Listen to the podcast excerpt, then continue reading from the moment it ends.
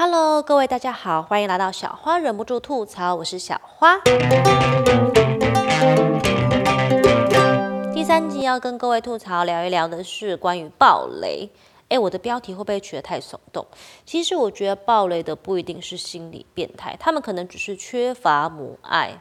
嗯，我的意思是，这种故意暴雷的行为，他们一定是内心缺乏一种关注，你知道吗？否则他们为什么会就是缺乏那种关注，缺乏到要去剥夺别人的乐趣，然后来显示自己很厉害？重点是厉害在哪？这这不是一个技能呢，这不过就是你先看过一个啊，就像炫富，重点是炫富还表示他有富，你知道吗？还有钱，那这个东西，这个这个雷又不是你创作的，这个作品又不是你创作的，你暴雷到底乐趣是在哪里？就是只是剥夺别人乐趣，然后显得自己很爽而已。我不懂这个到底有什么好厉害的，你就只是先看过而已啊，只能说你比较闲吗？我在讲的是故意爆雷的，我不是说不小心爆雷哦。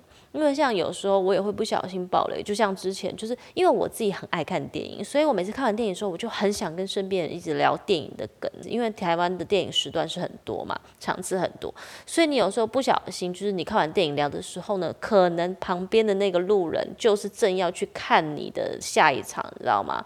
那有一次我就聊天聊太大声，然后就觉得，哎，不会，我这样好像。就是路人有可能不小心会听到那个大雷、关键雷，所以后来我就很小心。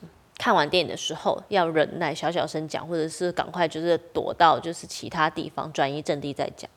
那在澳洲的话就还好啦，因为反澳洲大家都讲英文嘛。反正我看完电影之后，我就跟我老公聊中文，所以呢就没有这个问题，就不会觉得良心不安。我记得在我大学的时候，那个时候《海贼王》破入年龄，那个时候《海贼王》呢正当红的时候，你知道吗？然后那个时候呢，我就是才刚开始看，所以我就是一次要补完好好多集。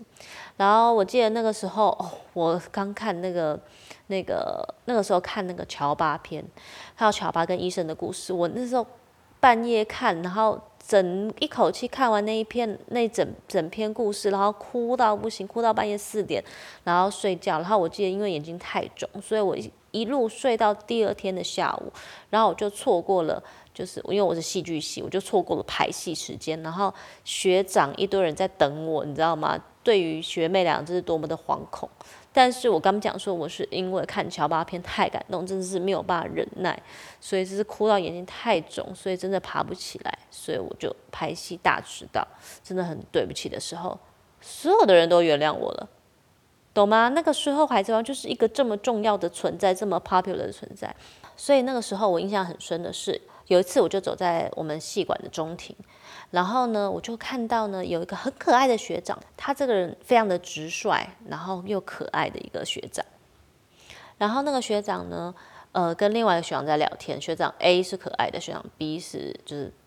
很爱闹人的，就 B 呢就一直跟 A 说：“哎，我跟你讲哦，海贼王最新怎么样怎样怎样，就故意假装要跟他爆雷。”结果学长 A 呢就很紧张，赶快捂住耳朵说：“我不要听，我不要听，我不要听。”然后是啊，做出干扰的声音这样子。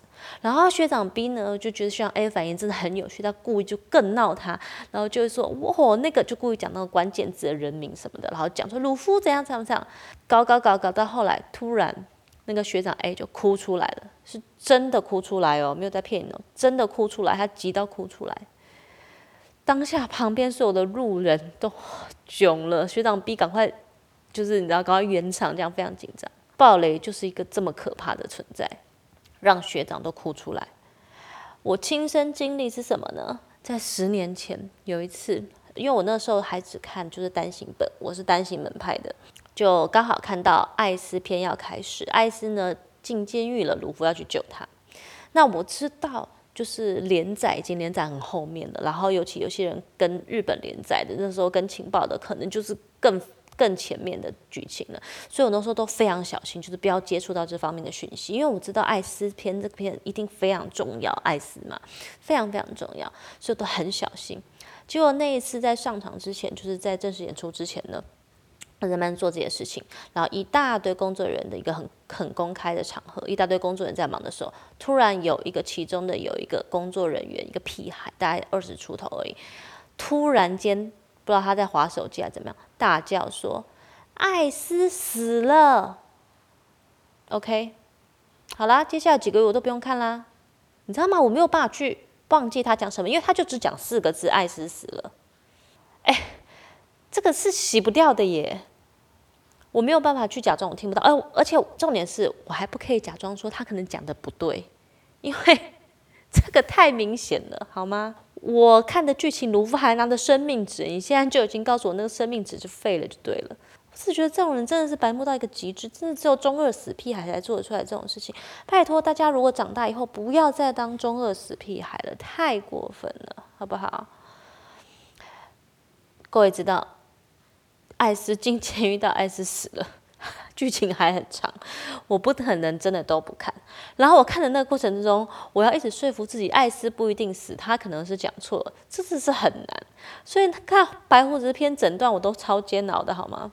这时候有人会不会吐槽我说：“哎，你现在爆艾斯死的雷，你自己也在爆雷？”OK，我要讲一件事情，我觉得爆很久以前的雷其实不能算是雷，因为你已经。就是断层这么久了以后，你不能够再去预设说别人不讲剧情，这是你自己选择放弃的权利。如果说今天，呃，是譬如说复仇者电影刚上映，我觉得你就不应该随便去聊里面的内容。但是如果今天你在讲说什么，哎，《刺激一九九五》哦，当年那部电影真很好看，哎，你没看呢？我跟你讲，那个男主角最后逃出去的时候，那个手段真的很好。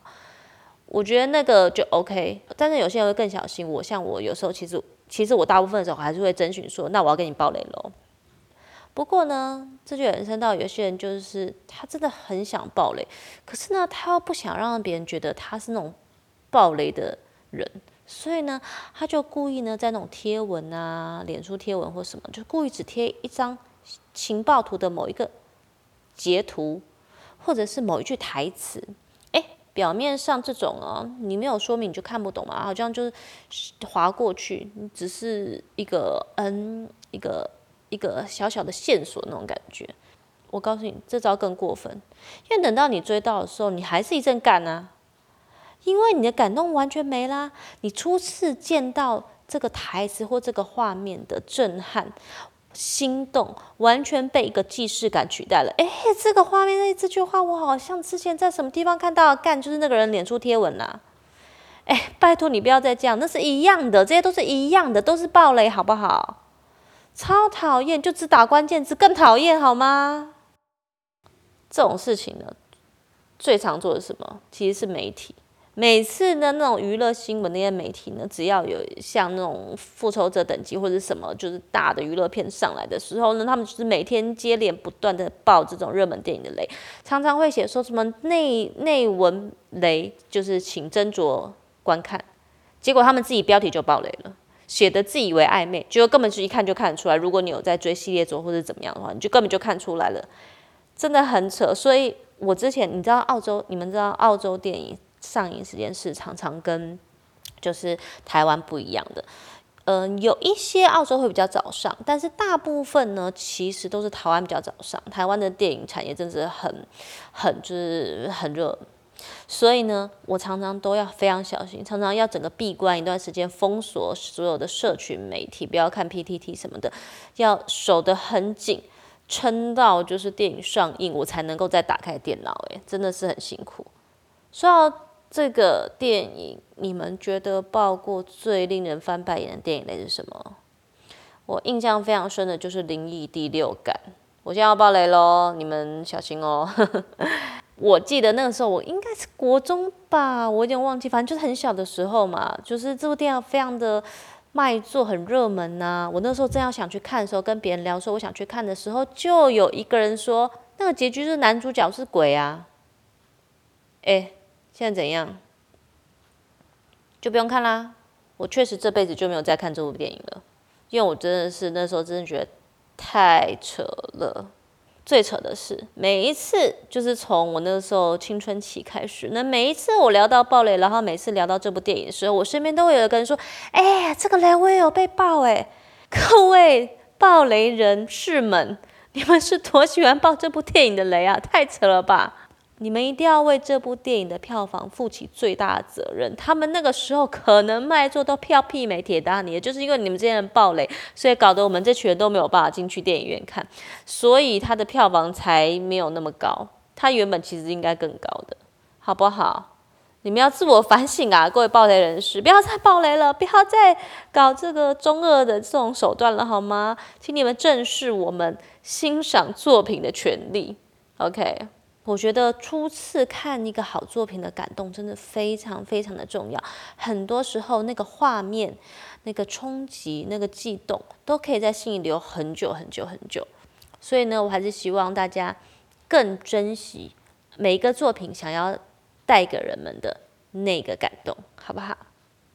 好啦，那我们聊太久了，就下次见喽，拜拜。